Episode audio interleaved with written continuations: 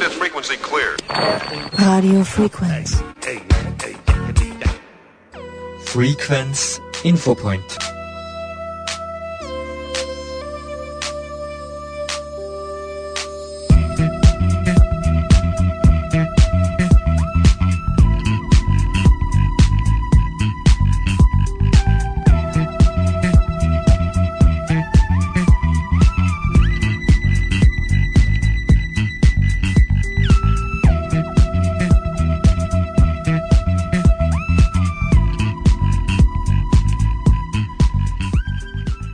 Liebe Hörerinnen und Hörer, Werner Rackel begrüßt Sie recht herzlich. Bei der Kindersicherheit, da besteht großer Nachholbedarf in vielen Haushalten. Alle fünf Minuten verunglückt in Österreich ein Kind unter 15 Jahren so schwer, dass es im Krankenhaus behandelt werden muss. Alle zwei bis drei Wochen stirbt ein Kind an den Folgen eines Unfalls. Rund drei Viertel aller spitalsbedingten Verletzungen von Kindern unter 15 Jahren passieren zu Hause, beim Spielen und beim Sport. Bei tödlichen Kinderunfällen sind Ertrinkungsunfälle nach den Verkehrsunfällen die zweithäufigste Todesursache. Umso wichtiger ist es, dass Eltern Sicherheitsmaßnahmen für ihre eigenen Kinder treffen. denn gerade hier zeigt eine aktuelle Studie des Kuratoriums für Verkehrssicherheit großen Nachholbedarf. So kann zum Beispiel jedes zehnte Kind nicht schwimmen in Österreich. Die Leiterin der Sport- und Freizeitprävention beim Kuratorium für Verkehrssicherheit in Österreich, Frau Dr. Trauner-Karner, sieht bei der Kindersicherheit zur Vermeidung von Unfällen deshalb dringenden Handlungsbedarf. Frau Dr. Trauner-Karner, warum ist das Thema Kindersicherheit und Kinderunfälle momentan so präsent bei Ihnen? Grundsätzlich ähm, hört es jetzt täglich in den Medien, also jetzt dominieren natürlich die Badeunfälle, Ertrinkungsunfälle, aber grundsätzlich kann man sagen, in Österreich verunfallen circa alle fünf Minuten ein Kind, das ist schon eine sehr, sehr große Zahl. Ähm, vor allem sind hier nur die Verletzten gezählt, die auch im Krankenhaus behandelt werden müssen und alle zwei bis drei Wochen stirbt aktuell in Österreich ein Kind an den Folgen eines Unfalls. Wenn man Unfall hört, denkt man oft, dass es sich hierbei um dramatische Verkehrsunfälle handelt. Das ist aber nicht ganz der Fall. Die meisten Unfälle und besonders die schweren Unfälle ereignen sich zumeist in der Freizeit und im eigenen Zuhause, wo natürlich die auch kleineren Kinder sehr stark ähm, äh, dort sind einfach ähm, und das Stichwort Verbrühungen oder Fensterstütze von Kindern taucht auch immer wieder leider auf.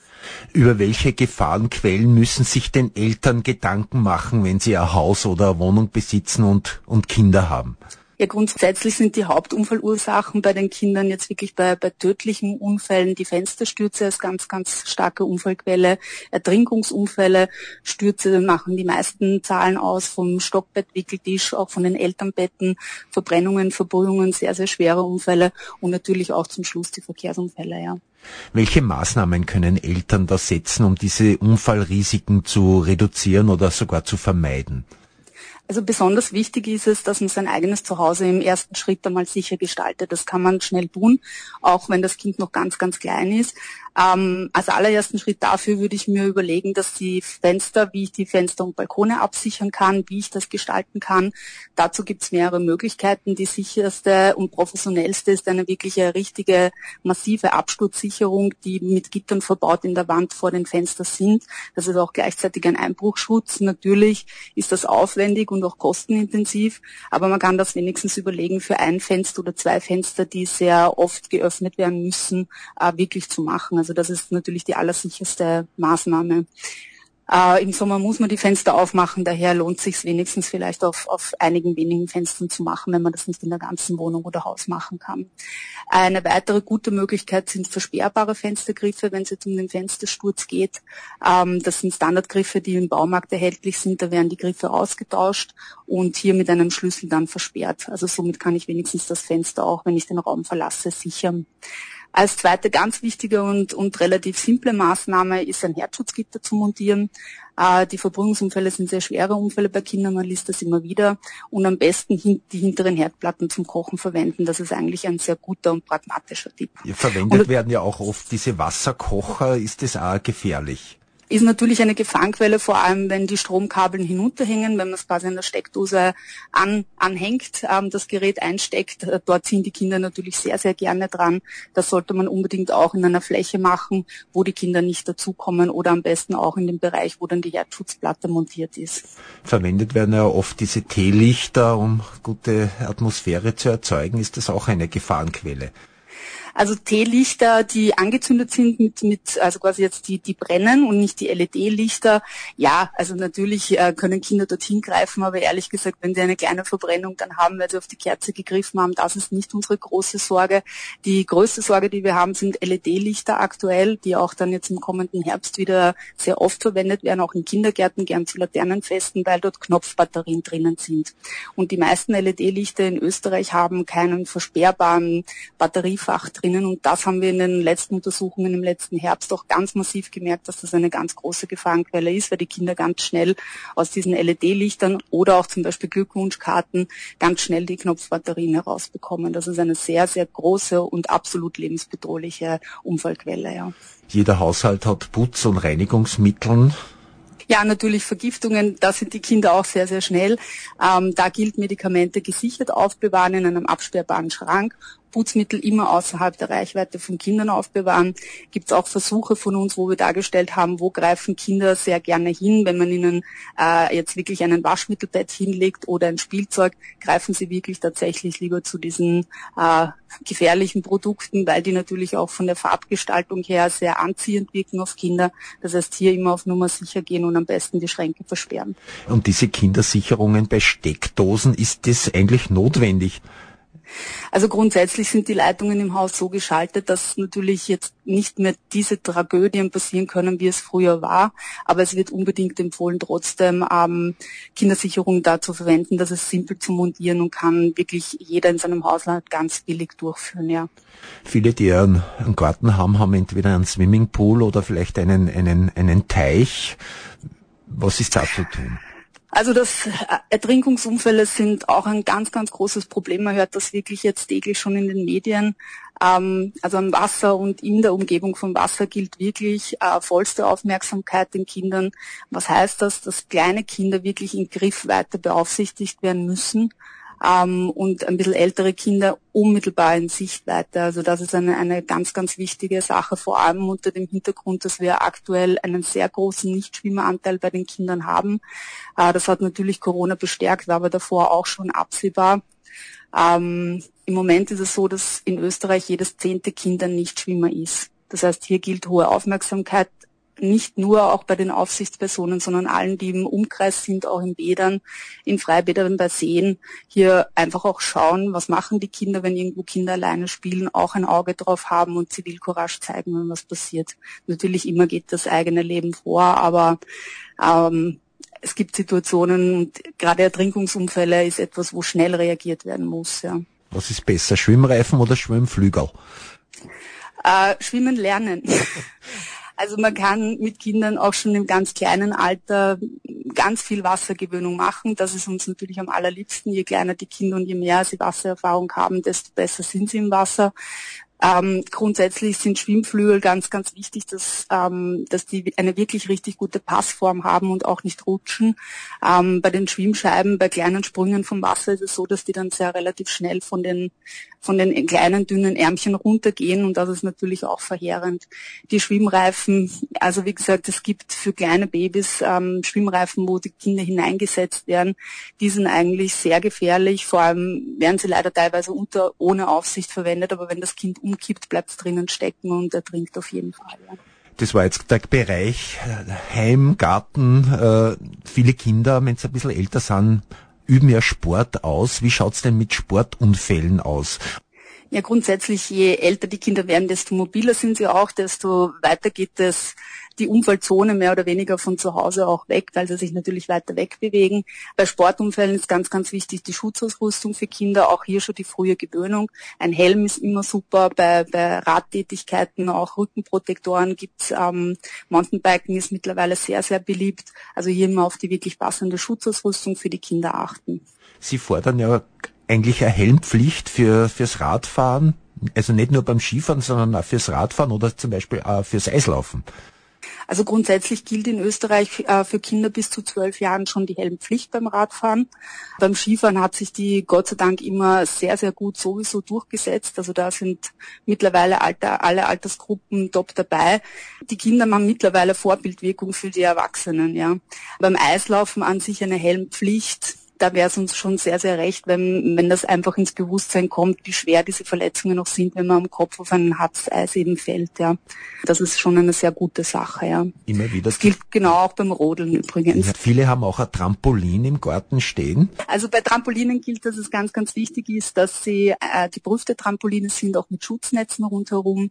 Kleine Kinder sollten auf keinen Fall auf ein Trampolin gehen, weil der Körper und die Knochenkonstitution auf die Kräfte, die auf einem Trampolin wirken, auch auf kleinen Trampolinen nicht aushält. Da kommt es wirklich auch zu schweren Knochenbrüchen und Verletzungen von Kindern. Und ganz, ganz wichtig, nicht mehrere Kinder gleichzeitig, auch nicht die Erwachsenen mit den Kindern am Trampolin, weil es hier zu Zusammenstößen kommt. Ein weiteres wichtiges Gebiet, wo viel passiert, ist natürlich auch Schulweg, ist Verkehr. Natürlich, der Straßenverkehr ist immer eine Gefahr für Kinder. Leider sehen wir in der letzten Zeit hier auch eine relativ negative Entwicklung. Also es sterben aktuell wieder mehr Kinder im Straßenverkehr.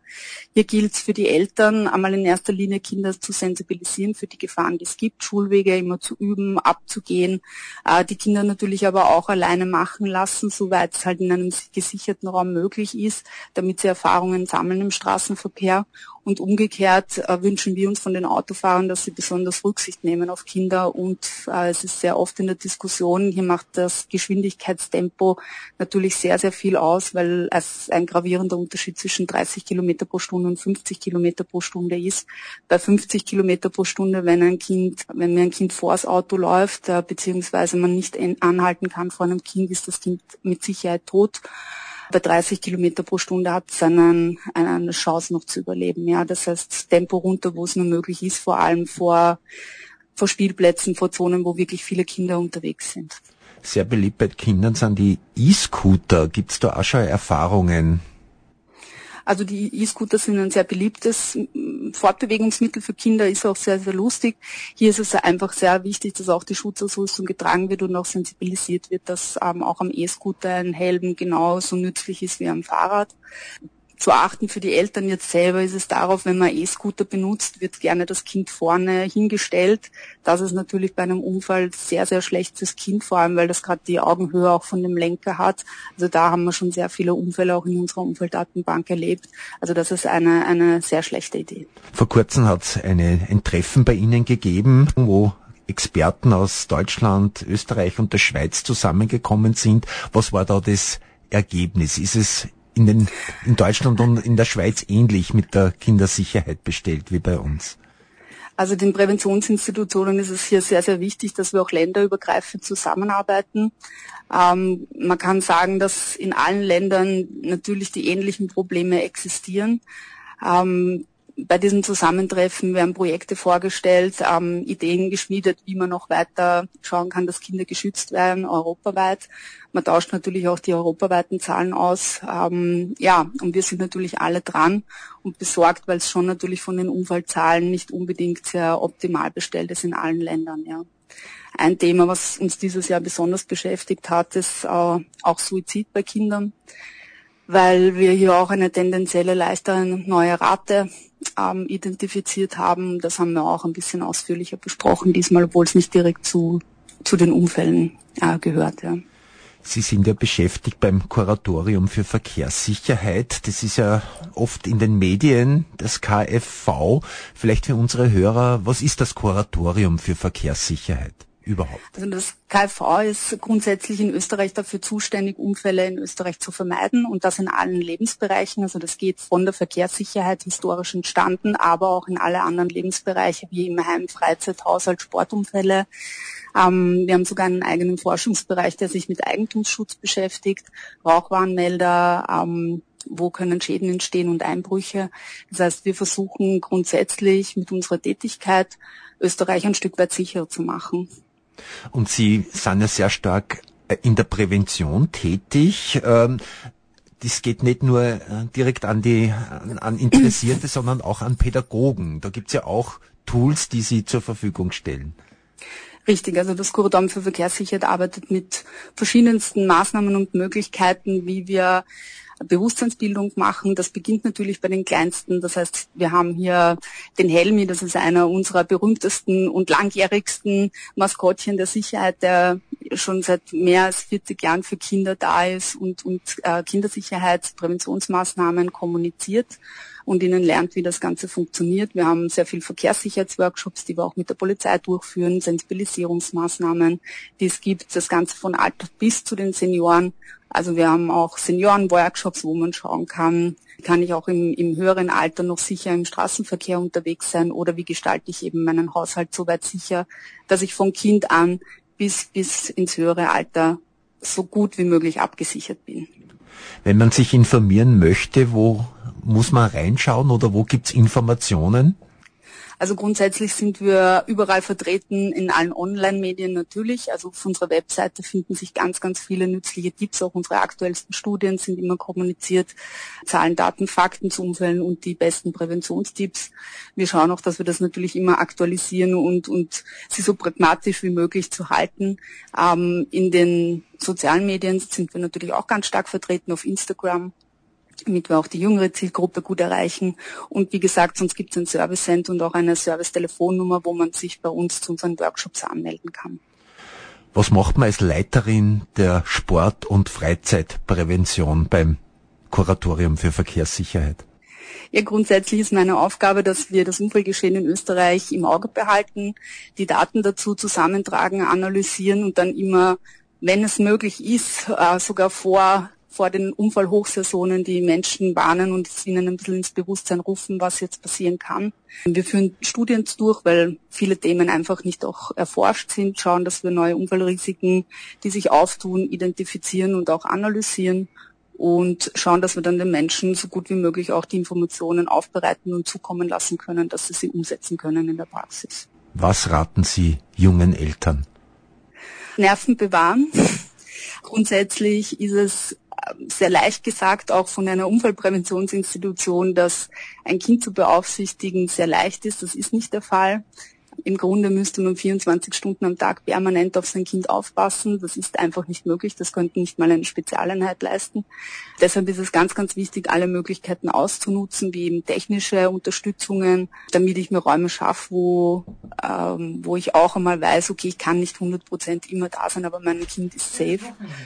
Das heißt, wirklich dahinter bleiben und sich auch eingestehen, dass man nicht immer da sein kann, aber die beste Vorsorge treffen. Und Kinder müssen nicht unbedingt in Watte gepackt werden. Das sollen sie auch gar nicht. Kleine Verletzungen gehören dazu. Das ist ganz, ganz klar.